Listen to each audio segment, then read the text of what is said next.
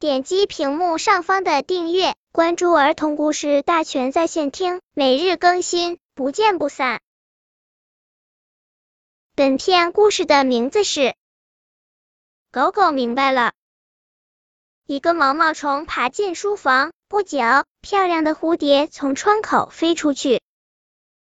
哦，蝴蝶是书的宝宝，小狗惊喜，跑进书房。一会儿功夫，所有书掉地。狗狗坐在地上，伸舌头喘气。没了，就一只。狗狗翻遍所有书，也没有再发现蝴蝶。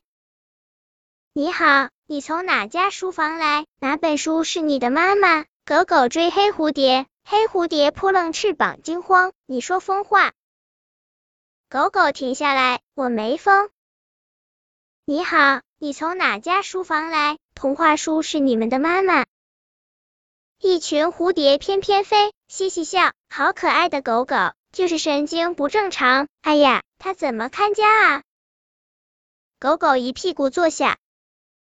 晚上，电视节目展示美丽的森林。花白头发的博士说：“蝴蝶是毛毛虫变的。”汪，怪不得蝴蝶不高兴。我懂了。狗狗跑进书房，蝴蝶是毛毛虫的宝宝，毛毛虫才是书的宝宝。狗狗找啊找，希望从书本里找到蝴蝶的妈妈。